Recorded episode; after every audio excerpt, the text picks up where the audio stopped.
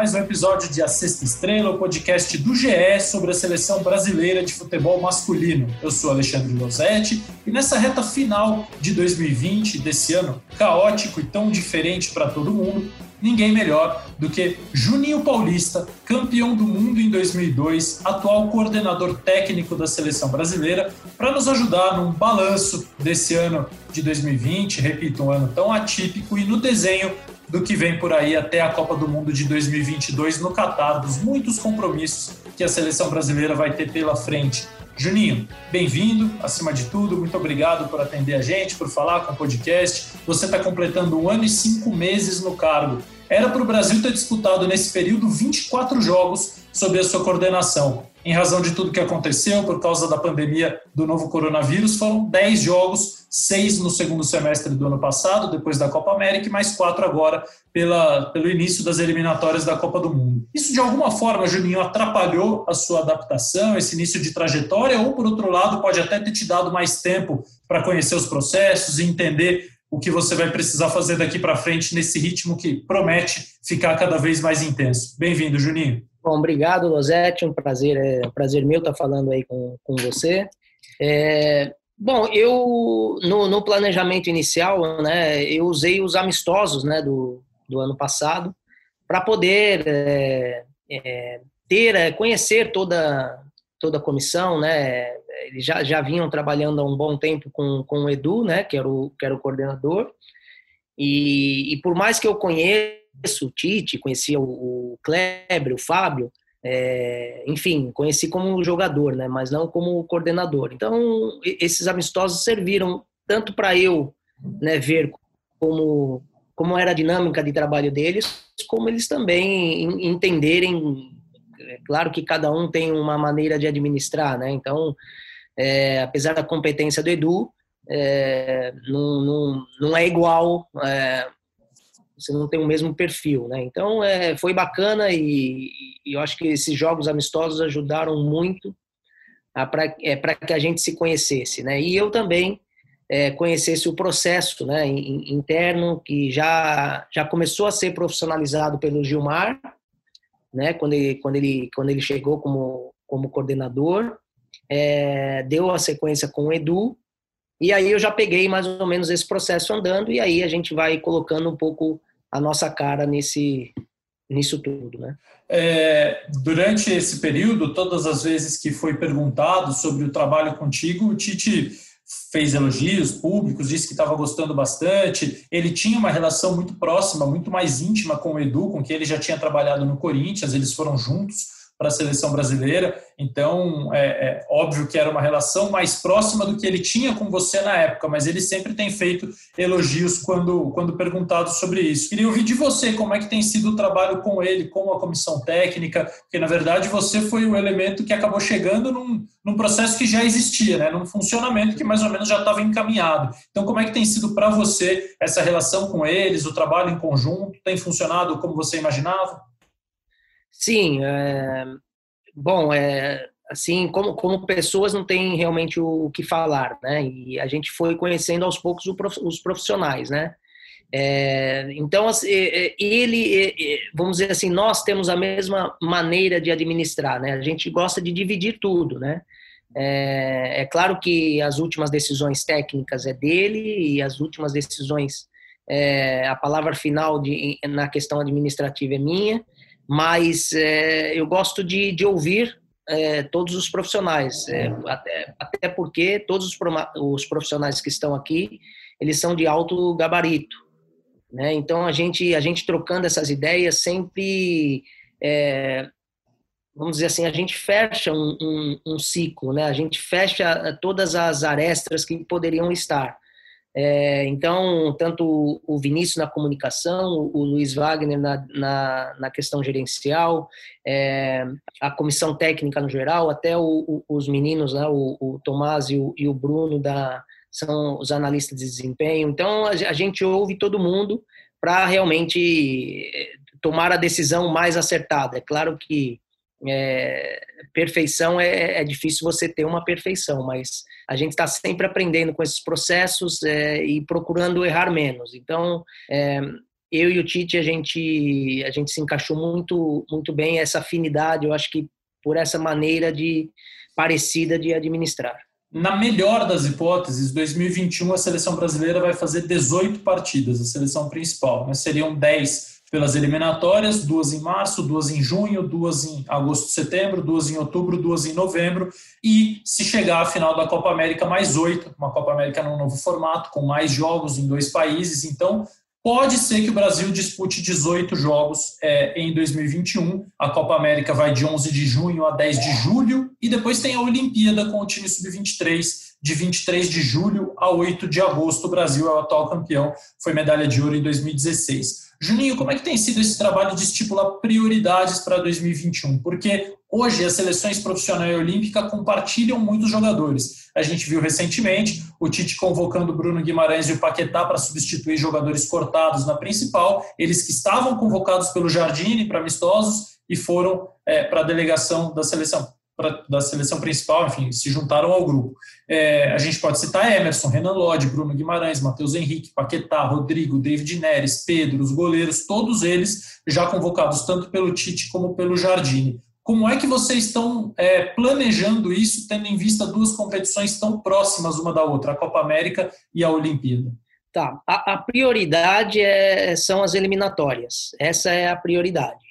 Né? Então, todos os esforços e, e por exemplo, é, não, tem dúvida em, em, questão de convocação. Né? A gente convoca os melhores, no entendimento do Tite, é, todos os jogadores para as eliminatórias e aí os que não são convocados é, para essas, essas eliminatórias, aí sim o Jardim tem a opção de, de convocá-los para a Olímpica. É, quando o, o, o planejamento é Copa América e Olimpíadas né?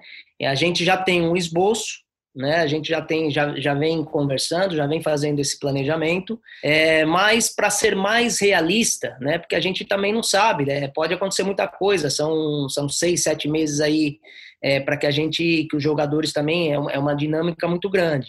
Então, mas para ser mais realistas, é, a, a partir de março, acho que a gente vai ter mais é, uma situação mais definida né, em relação ao time da Copa América e ao time das Olimpíadas. Mas, por exemplo, antes da Copa América, nós temos aí os dois jogos é, que são de eliminatórias e a prioridade é levar é, aquilo que a gente entender de melhor. Então, para depois a gente pensar nos times da Copa América e, e e, e, Olimpíadas. É isso que eu ia te perguntar, Juninho, porque num calendário normal, se não tivesse existido é, a pandemia, se não houvesse vírus, esses dois jogos de junho não seriam jogos de eliminatória, seriam dois amistosos é. preparatórios para a Copa América, então certamente vocês usariam o mesmo grupo para disputar essas duas partidas no início de junho e a Copa América a partir do dia 11 até o dia 10 de julho.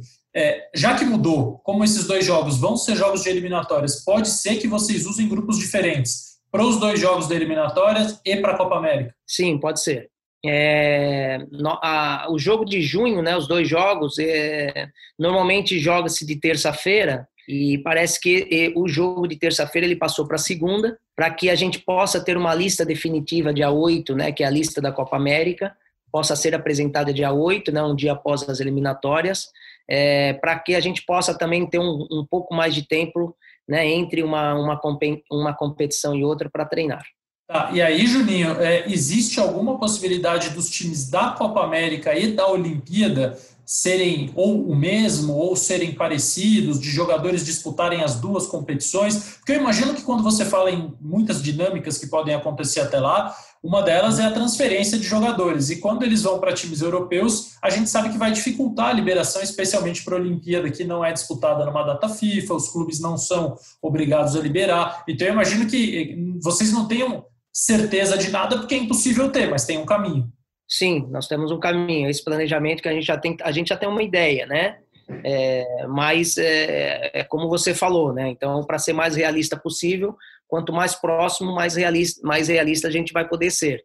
É, eu acho que é, é, é, difícil um jogador jogar as duas competições, né? O mesmo jogador, né?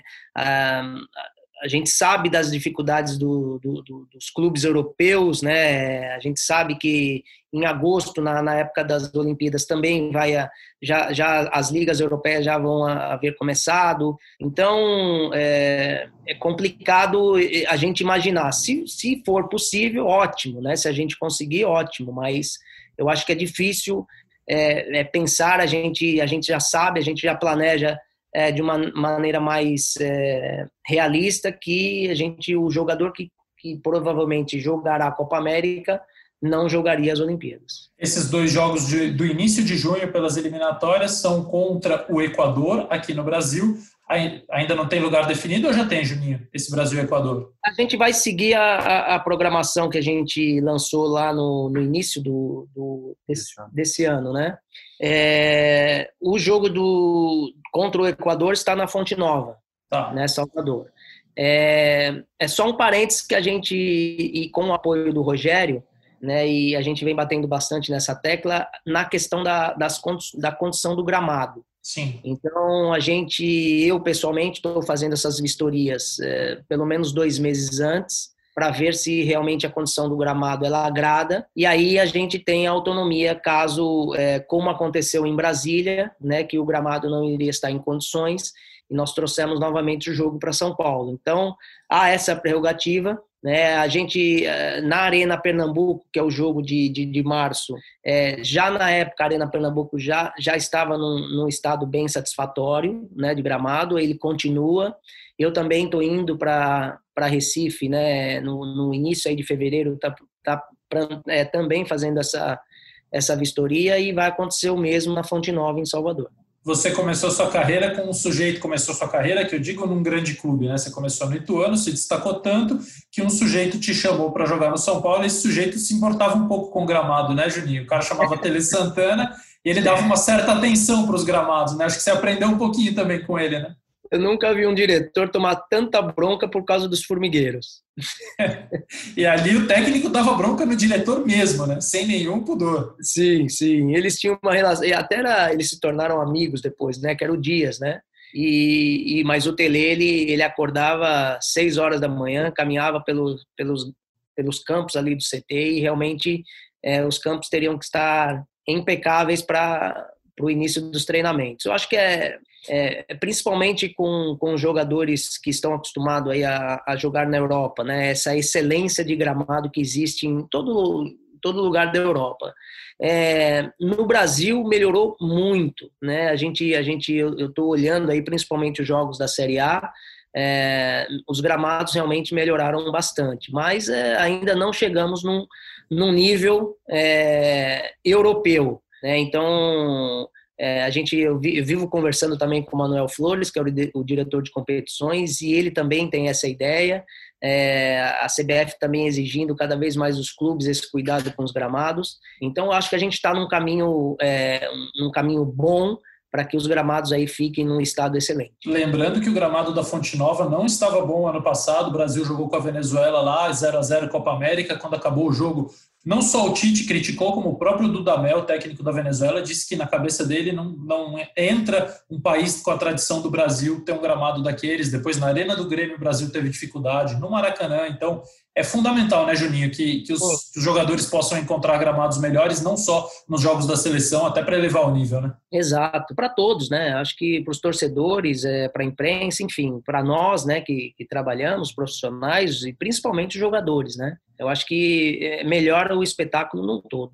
Então, voltando ao assunto que a gente estava, eu já tinha separado o gramado aqui para falar contigo, mas como a gente esbarrou no gramado, Brasil e Equador na Fonte Nova no comecinho de junho, dia 3, e Brasil e Paraguai no Paraguai, aí o jogo antecipado de terça para segunda, provavelmente, como disse o Juninho, então seria no dia 7 de junho. Juninho, significa que em dois meses, junho, julho e comecinho de agosto, pode ser que vocês montem três seleções. Não você e o Tite, porque a Olímpica é com o Jardine, é o branco que, que cuida, mas é, é quase que uma interseção das, da base do profissional, a seleção olímpica. Né? Então, monte uma seleção para eliminatória, outra para a Copa América e outra para a Olimpíada. Que bom que você está no Brasil, né, Juninho? E tem jogadores diferentes para três seleções. Imagina outro país tendo que fazer isso. É verdade. É, a gente vai ter bastante trabalho, né? Um trabalho bom, né? É, eu acho que a gente tem jogadores suficientes também.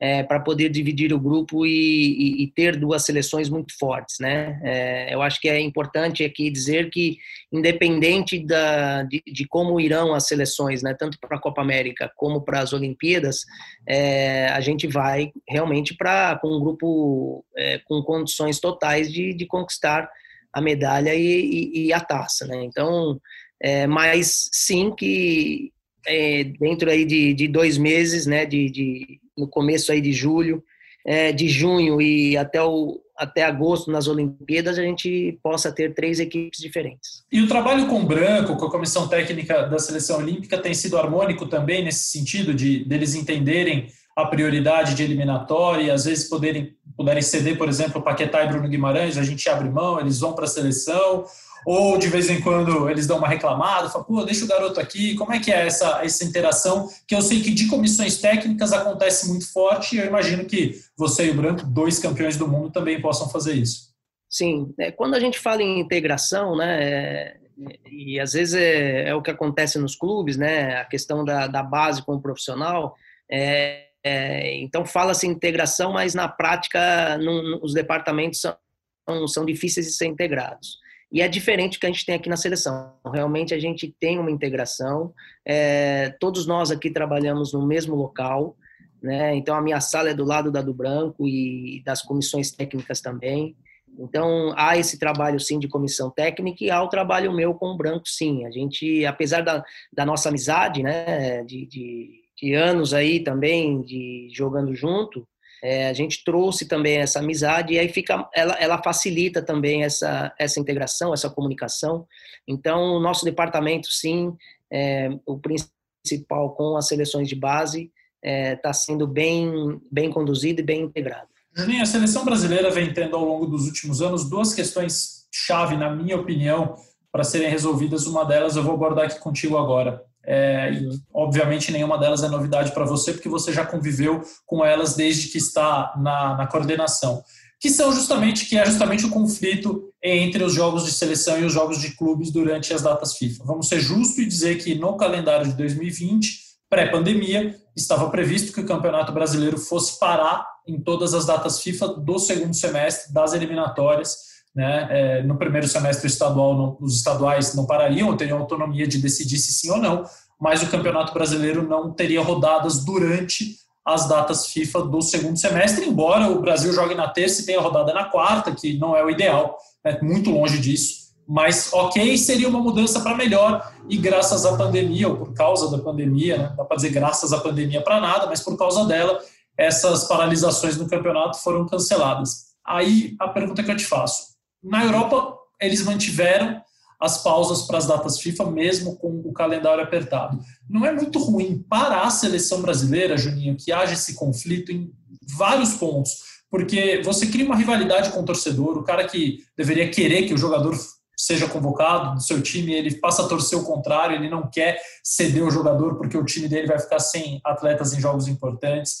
É, divide atenção, mesmo de mídia, a gente viu Brasil jogando contra o Uruguai e todo mundo preocupado com as decisões da Copa do Brasil do dia seguinte, é, com os campeonatos que viriam. É, Para o Tite é, é, é, ruim, porque acaba tendo muita gente que acaba pegando ranço mesmo. Pô, o cara tirou o cara do meu time. Enfim, não é um, quase um boicote à, à, seleção brasileira, assim, não é uma autossabotagem que tem esses jogos. E como é que você pensa em tentar finalmente resolver isso, já que Copa América e Olimpíada também vão ser disputadas simultaneamente ao Campeonato Brasileiro? Losete, é uma, é uma situação muito complicada, né? Eu acho que não só hoje, a gente vive esse problema de calendário há muito tempo, né? É, eu me recordo na minha época que de jogadora eu cheguei a jogar dois jogos no mesmo dia, né? Então é, o calendário o calendário ele evoluiu, né? Evoluiu bastante, vem melhorando ao longo dos anos, mas ainda não é o ideal, né? O ideal sim é, seria é, quando a seleção jogasse, não tivesse jogos, né, nem do brasileiro nem da Copa do Brasil, como você mesmo lembrou, que já estava mais ou menos definido, mais ou menos não, já estava definido para 2020, é, não teríamos jogos. Esses jogos aí que, por exemplo, a seleção jogasse na terça e teria jogadores que jogariam na quarta, né, a gente já, já tinha conversado com o Manuel de, de pelo menos ganhar mais um dia, esses jogos aí passarem para quinta-feira. Não é o ideal ainda, mas seria uma, uma melhora a mais.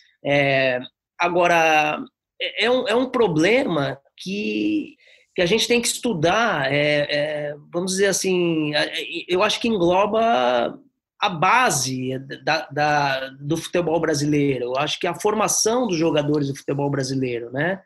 É, e eu tenho conversado, eu sou, sou muito curioso, quando eu cheguei aqui na parte de desenvolvimento, né, eu, eu conversava muito com os departamentos, né, e um deles era o departamento de competições, né, e assim, é, é, é uma particularidade que praticamente só o Brasil tem, né, são os regionais. E, e para você é, ajeitar e, e, ter um calendário ideal, né, que é a questão do, dos europeus de não jogarem quando tem datas FIFA e ter um espaço é, maior, né, o ideal, na minha visão como jogador, seriam seis jogos por mês, né, você não fazer mais do que seis jogos por mês, é, dividir aí o mês em duas semanas cheias, é, eu acho que esse seria o ideal, né, para você ter uma qualidade, os jogadores poderem é, estar descansados para todos os jogos. Mas teríamos que, que tirar os regionais. Eu não acho que isso é uma, é uma solução saudável para a formação de jogadores no Brasil. Então, eu acho que ainda a gente vai ter que conviver um pouco com, com esses, esses problemas. É, quando a gente olha, por exemplo, eu administrei o Ituano, e o Ituano é um, é, era um clube na época de Série D, e, e a gente era ao, ao contrário, eu pedia, né, nós pedíamos para que é, jogássemos mais. Né? Então, assim, é uma particularidade, às vezes, de, vamos dizer assim, oito clubes, sete clubes né, da Série A do, do Campeonato Brasileiro, porque é, estão chegando aí em todas as finais, né? Libertadores, Copa do Brasil e Campeonato Brasileiro. Então, assim, é uma particularidade de oito clubes. Né? Então, assim, vale a pena né, a gente fazer um esforço para. Claro, vale a pena né, para a gente tentar melhorar o calendário, mas vale a pena tirar os regionais por conta de oito clubes jogarem é, a mais né, do que deveriam durante, durante o ano. Então, assim, é um debate muito complexo. É, mas a nossa opinião, sim, que, que o ideal é, seria não ter jogos enquanto tivesse os dois jogos aí da seleção brasileira. É, me parece que é impossível fazer um calendário que atenda completamente às expectativas de todos os envolvidos, né? Porque quando o Juninho diz que isso faz muito tempo, eu fui pesquisar uma das edições do podcast, a gente falou de um jogo da seleção brasileira de 1987, porque foi justamente quando o Brasil rompeu um hiato de 11 meses sem jogar, era o maior período sem jogos da seleção até este ano, é, a última vez que o Brasil tinha ficado tanto tempo sem jogar, e aí a gente fez um episódio sobre aquele, é, aquela excursão, e tinha, Juninho, eu encontrei notícias de dirigentes de clubes acionando a FIFA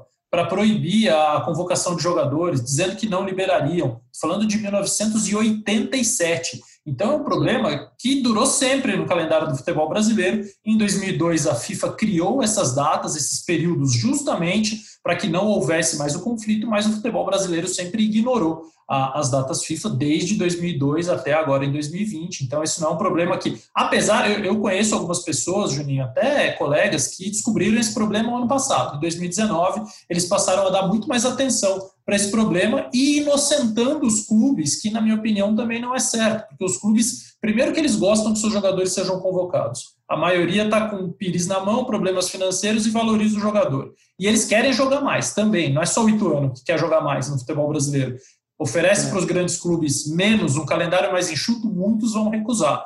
Mas eu acho, que, eu acho que quem sofre são os técnicos, tanto da seleção como dos clubes, e os torcedores que ficam sem seus jogadores e acabam criando uma relação com a seleção que não é bacana. A gente queria ver todo mundo feliz com o jogador sendo convocado e não ficando chateado. É, eu acho que parte da gente também, né? Tanto dos dirigentes dos clubes é, e, e para que os torcedores entendam que não, não é um brigando com o outro, né?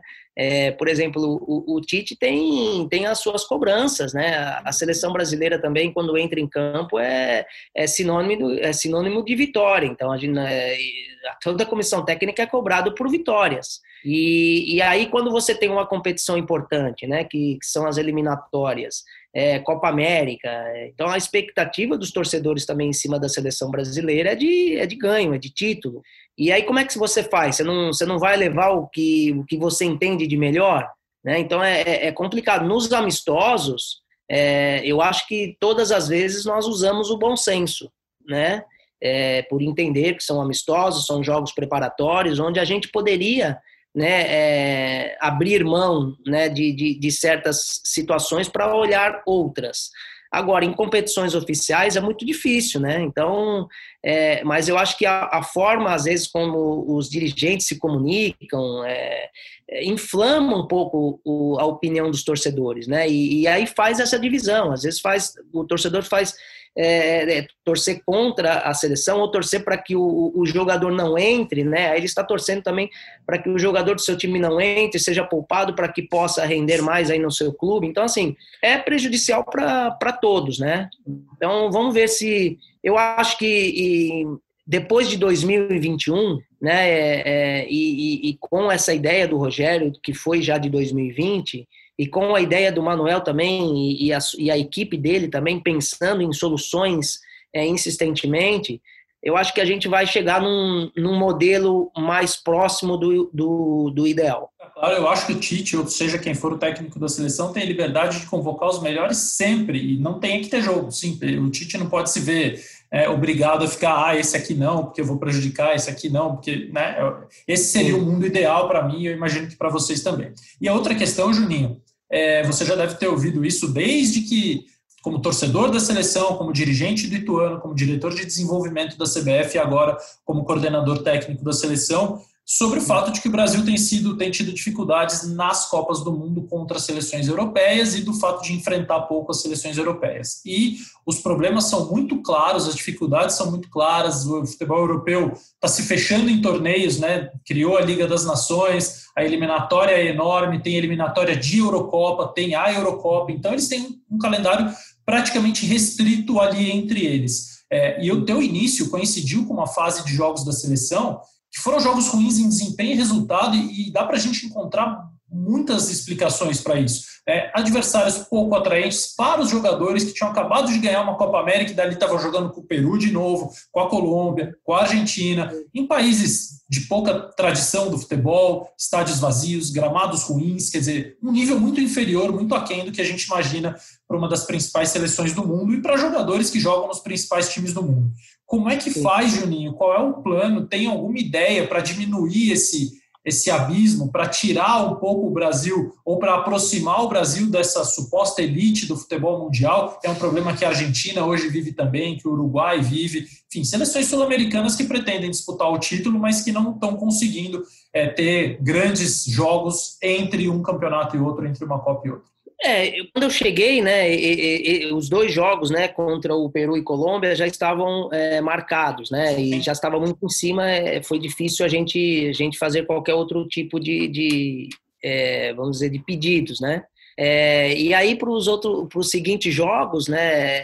Como, como é, são, são fatos que acontecem que, que você tem que se adaptar. Por exemplo, é, por que, que deu a oportunidade de a gente jogar com seleções africanas, né? Porque foi cancelado uma da, das fases da Nations League da Africana, africanas e aí su, surgiu a, a, a, possibilidade. Apesar que não era o, o do, do, interesse né, da, da empresa, que é organizadora aqui dos nossos amistosos, então foi uma, foi uma situação bem complicada também para eles, né? De mudar tudo que eles estavam planejando é, de uma hora para outra, porque é, nós entendíamos que as seleções africanas daria uma dificuldade maior, a gente poderia é, observar melhor os, os nossos jogadores, né, contra as seleções africanas, que é uma, é, uma, é uma escola também que a gente não joga, a gente joga mais que os europeus, mas também que a gente ultimamente não, não, não tínhamos jogado tanto. Então, e, e, e foi uma dificuldade grande fazer essas mudanças. Então, foram algumas discussões para que a gente pudesse encaixar esses jogos. Então, às vezes, é, você cede um pouco na questão aonde jogaríamos, né, caso de Singapura, para termos duas seleções fortes para jogar contra, né?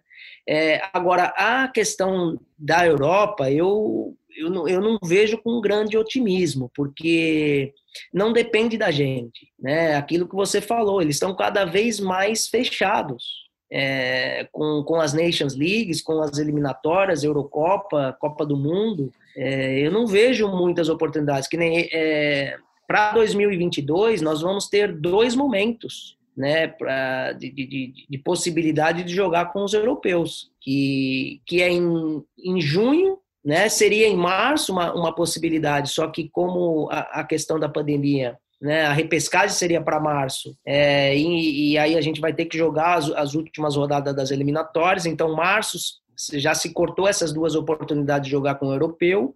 É, eu não tenho, é, me parece que em junho também de 2022 é, já está marcado no calendário europeu a Nations League. Então, é, não sei se é, é, há uma possibilidade real de jogar contra os grandes europeus em junho, e a possibilidade real seria em setembro né? É, e talvez a gente programasse um jogo antes da Copa do Mundo, que a gente vai ter uma semana, que a gente pudesse programar um amistoso aí de, de, de preparação. Também é, é, uma ideia, mas é, fica difícil para a gente. Eu, eu acho que é, cada vez mais as informações, né, o nosso departamento aqui do CPA, eu acho que cada vez mais se torna importante porque a gente vai ter que conhecê-los é, sem jogar né? A gente vai ter que estudar o adversário sem, sem praticar, né? Então fica difícil, mas eu não vejo uma solução sem, é, vamos dizer assim, a colaboração da UEFA e do, do, das seleções europeias para que a gente possa abrir um pouco mais esse mercado. Juninho, é, a gente sabe que o Tite é um cara super democrático, é, que a convocação dele para a seleção brasileira envolve a participação de toda a comissão técnica, envolvia também o Edu, você já disse, a decisão final é dele, mas todo mundo opina, todo mundo argumenta, todo mundo participa. E você tem ido com ele assistir a alguns jogos do campeonato, fim das Copas. É, e como é que tem sido o teu processo, a tua participação nessas convocações, com observação, com opinião, até onde você tem a voz de falar com o Tite sobre os jogadores que estão sendo observados para que ele possa tomar a decisão final? Eu, eu participo de, de todas as, as reuniões técnicas, né? É, a gente faz a dinâmica aqui, a gente pelo menos se reúne uma vez por semana. É, para discutir jogos, para discutir o, que foi visto durante a semana. Eu participo de todas essas reuniões. Quando nós estamos juntos com, com as seleções, é, nesse período FIFA, nós temos uma reunião diária também praticamente toda manhã eu também participo. É, eu tenho é, eu tenho aquela visão é, de, de, dirigente, mas de, de, jogador, né? Então é, dou as minhas opiniões, né? debato. A gente, é, como como você falou, ele é muito democrático, ele dá essa essa liberdade para todos. E eu sou uma dessas pessoas que também né, dá as opiniões, que é, e às vezes, muitas vezes, é, muitas das vezes, é, cada um tem a sua opinião, mas é, isso acho que enriquece, né, o, o Tite enriquece a, é, vamos dizer, é, dá mais conteúdo para que ele tome a, a melhor decisão possível. Então, é, é importante todos participarem e e claro que eu não tenho, eu, eu sempre falo às vezes na, na, reunião, né? A minha visão é, é um pouco mais rasa, né? É, não é tão profunda, é, tecnicamente falando, de, de, de é, sistema de jogo. É, eu olho mais a individualidade dos atletas. Eu não olho muito a questão sistêmica do jogo. Então, a minha opinião é mais em cima da individualidade. E o Brasil hoje tem é, individualmente uma grande seleção, na tua opinião, Juninho? A gente tem um craque reconhecido mundialmente, que é o Neymar, jogadores protagonistas em vários clubes. Firmino é protagonista, Gabriel Jesus é protagonista, Casemiro é protagonista. Mas, na tua opinião, quando se juntam essas individualidades todas, é, elas são suficientes para formar uma seleção que possa disputar qualquer título? Sim, uh, acredito que sim. É, antes, é, eu acho que nós tínhamos é, jogadores como Ronaldo, Rivaldo, Ronaldinho Gaúcho. Atrás nós tínhamos o, o Cafu, o Roberto Carlos, foram donos da posição durante muito, muito tempo, né?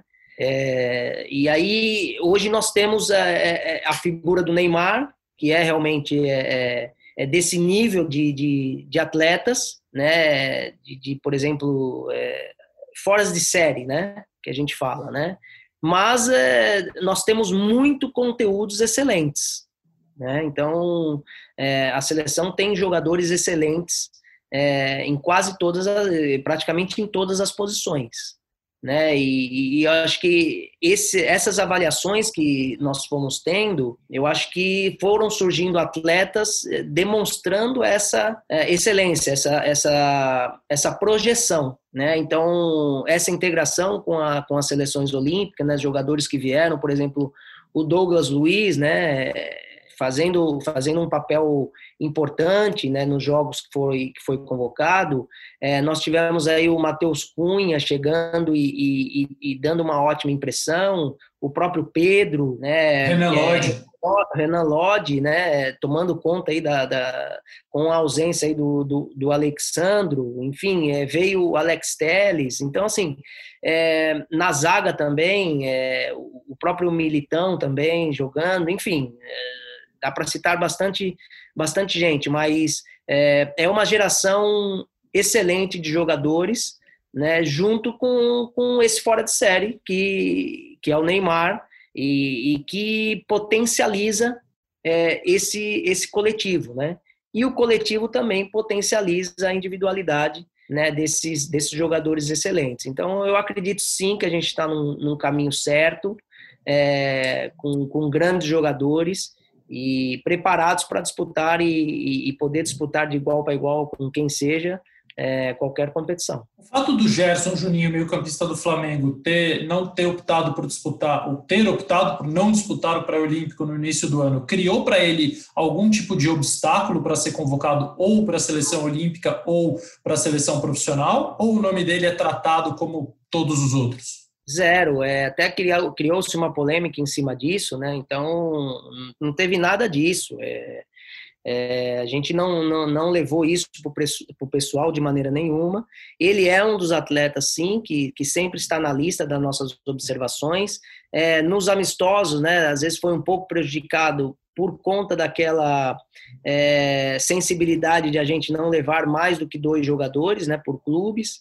É, e aí os outros também foram chegando, né? E, e, foram também dando conta do recado. Então, mas o Gerson compete sim é, é, na lista de meio campo, onde tem jogadores também é, que estão dando conta do recado. Mas ele sempre está é, dentro de uma lista de observação, sim. E em fevereiro, a Comissão de Ética do Futebol abriu um procedimento para apurar se tinha havido algum conflito no período em que você foi simultaneamente um usufrutuário da JP Gerenciamento de Futebol, que era uma das administradoras do futebol do Ituano, o clube que você presidiu, e diretor de desenvolvimento da CBF. Isso avançou? É, que pé que tá? Eles já te chamaram para dar um, um veredito? Ó, oh, Juninho, tudo bem, não tem problema? Ó, oh, teve esse problema. Como é que tá isso, Juninho?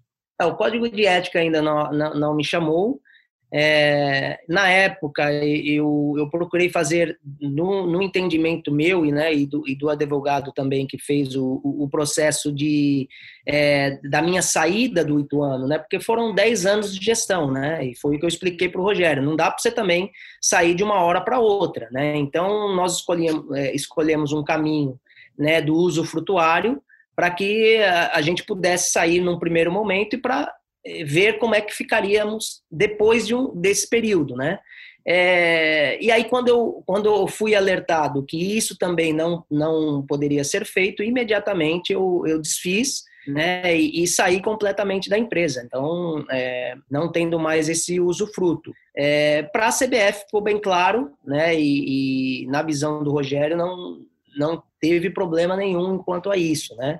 É, mas ainda falta ser ouvido aí pela, pela comissão de ética e resolver essa, essa questão. Não vejo, não acredito que eu não tenha infringido nada do que do que se pede. Então, imagino também que eles não chegarão a nenhuma decisão antes de te ouvir, né? Então, esse, esse processo ainda, é, o procedimento, seja qual for o que eles estão tomando, que eu imagino que a pandemia também deve ter atrasado, porque atrasou tudo, mas eles precisam te ouvir, né? Você precisa explicar a eles é, o que você fez, da maneira que fez.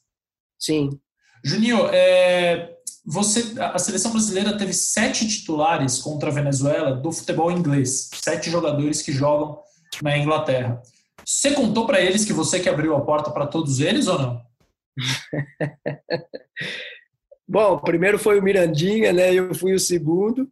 É, mas eu acho que eles sabem, sim. Eles, eles é, têm a ideia da dificuldade que era, né? Jogadores sul-americanos participarem da Premier League, né? Até hoje ainda existe a questão da, do work permit, né? De você ainda ser um jogador de seleção brasileira, mas eu acho que o mercado realmente está é, está mais aberto em relação a isso, né? Tem outros critérios, né? Que jogadores sul-americanos possam entrar aí no, no país e poder jogar na Premier League. Então, mas acredito que eles saibam, sim. É, foi um, um, eu já, já falava até a Premier League começou em 92, eu cheguei em 95, né?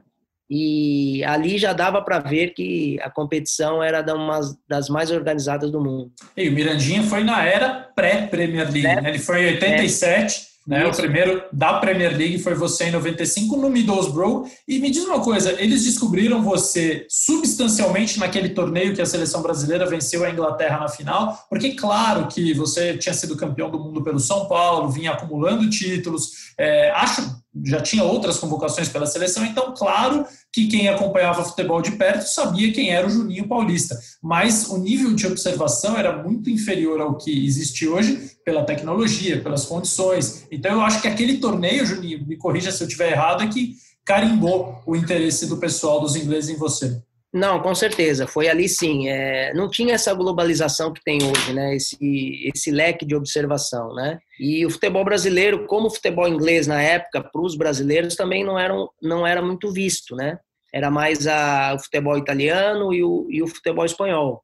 É, então, o Brian Robson, ele era auxiliar técnico do, do Ericsson, se eu não me engano, na época, que era o treinador da, seleção inglesa. E aí foi nessa competição, né, né, Suécia, Japão, Inglaterra e Brasil, que surgiu o interesse do, do Brian Robson em, em me levar para o Middlesbrough. É, eu me lembro que na época ainda eu não estava dentro dos requisitos né, para que eu pudesse ter o work permit, ele teve que esperar ainda mais seis meses para aí sim vir no, no, no São Paulo e, e, tentar a negociação. Mas foi ali sim que, que eu fui visto e, e pretendido pela equipe inglesa. Então, aquele seu gol de falta na final, a Inglaterra fez 1 a 0 na final, gol do Lessou de fora da área, depois o Juninho empatou, uma cobrança de falta ali um pouquinho para trás da meia-lua, deu uma assistência para o Ronaldo fazer o segundo gol, e o terceiro gol, que eu não me lembro, agora fugiu, deu branco, e eu assisti, assisti o, vídeo antes de falar. O foi o Edmundo, exatamente. Edmundo por baixo das pernas do goleiro, ali na saída do goleiro. Então, um gol e uma assistência, jogo talvez entre os mais marcantes. Você é campeão do mundo, né, Juninho? Mas assim, para a tua carreira, esse jogo talvez tenha sido o grande impulso. Sim, porque foi um, o início né, da, da minha carreira na seleção, né? É, daquela era Zagallo, número um. E, então foi muito especial esse torneio. É, nesse jogo é, foi um jogo muito duro, né? Eu, ali eu conheci realmente a duro mesmo, né? Que o pessoal é, bateu bem, né? Tinha, tinha um volante chamado Butt e ele batia bastante. Então saí com o joelho inchado, é, mas valeu a pena. A gente fez um grande jogo. É, o torneio em geral, né? O Brasil teve grandes performances. E aí é, foi o início aí de uma de uma carreira vitoriosa dentro da seleção. E, e, você, quando fala que observa as individualidades, você jogava numa posição que talvez hoje seja uma das mais debatidas no, no, mundo do futebol, que é um meia mais ofensivo, um meia criador, meia construtor, que, claro, colaborava na marcação, mas com menos obrigações. E hoje fala-se muito que aquele meia não existe mais, Juninho, que mudou muito a função, que ele tem que partir de fora para depois se somar aos jogadores centrais ou partir de uma região mais recuada. Como que você vê a mudança mudança da tua posição e você acha que o Brasil tem jogadores é, para fazer um bom papel, enfim, tem protagonistas nessa, nessa função, nessa posição? É, é, é esse miolo né, de, de, de, meio campo ele ficou muito povoado, né? E, e aí a, o meio ele começou a sumir dessa, é, vamos dizer assim, dessa posição de um ali, né? Na, na frente dos volantes, atrás dos atacantes. É, hoje ele tem que ele, ele, ele, tem mais espaços de fora, né? Procurando os espaços para dentro quando tem a, a, a, oportunidade de receber a bola ali. É, mas é, a, a, característica não não não muda, né? Esses jogadores eles têm que ser agudos, eles têm que ser objetivos, né? Quando quebra-se essa linha e eles recebem a bola na intermediária, é, a visão ela tem que ser no gol adversário, né? É, essa bola não pode mais voltar. E, e, aí até nas reuniões, né, a gente, eu, eu, falo que eu tenho uma visão muito ofensiva, né? Então a, as minhas falas é sempre buscando o gol, sempre é a hora que eu vejo o, o, um jogador quebrando a linha, que hoje é difícil você quebrar uma linha e dar um passe no meio.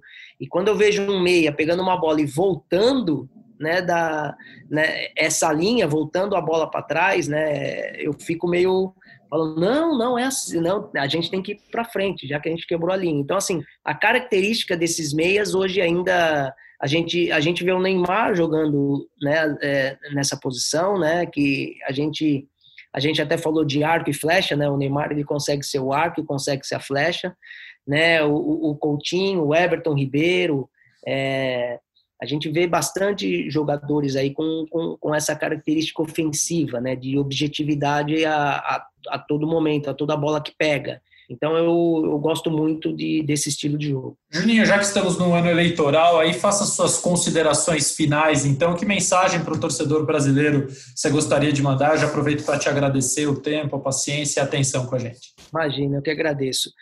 É, é, é, eu acho que um pouco daquilo que a gente falou, né, do, do, do torcedor brasileiro, ele entender também a, a situação da seleção brasileira.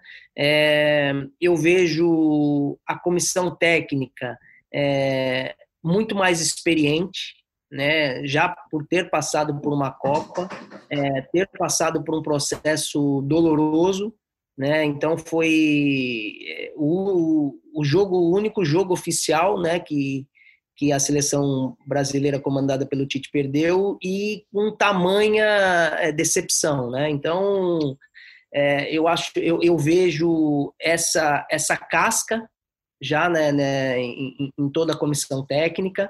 É, aqui o, o, o, departamento de seleções que é importante, toda essa estrutura né, que a CBF é, dá para não só para a seleção principal para seleções de base, agora para seleções femininas.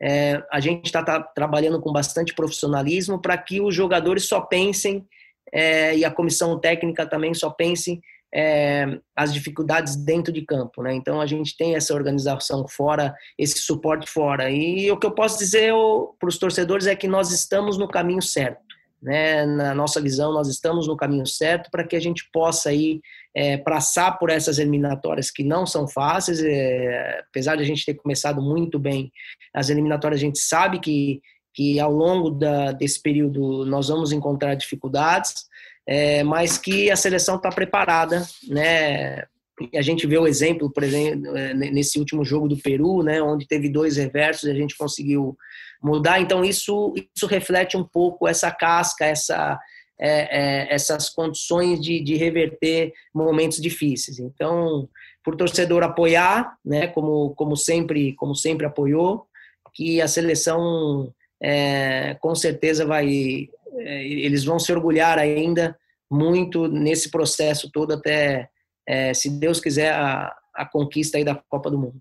Tá aí, Juninho Paulista, coordenador técnico da seleção brasileira. Obrigado mais uma vez ao Juninho. Ele diz que o Brasil começou muito bem nas eliminatórias, é verdade. Quatro vitórias em quatro jogos, o melhor começo desde 1987. O Brasil é, não fazia uma campanha tão boa logo na arrancada. Começou ganhando da Bolívia facilmente por 5 a 0 no estádio do Corinthians, depois fez é, meu Deus, já confundi os jogos. Não, depois o Brasil fez 4 a 2 no Peru, tô certo, não tô errado não. 4 a 2 no Peru, fora de casa, veio jogar com a Venezuela aí muito mais difícil, um jogo trancado, onde a Venezuela se defendeu muito bem e o Brasil fez 1 a 0 no Morumbi e uma vitória contundente por 2 a 0 sobre o Uruguai, num jogo em que o Brasil não teve Neymar lesionado e o Uruguai não teve Luiz Soares com a Covid-19, sem os dois craques, o principal do Brasil e o principal do Uruguai. O Brasil acabou vencendo gols do Arthur, o primeiro dele pela seleção, e do Richarlison, e assim terminou a sua breve passagem por 2020 com quatro jogos e quatro vitórias. A seleção brasileira volta a jogar em março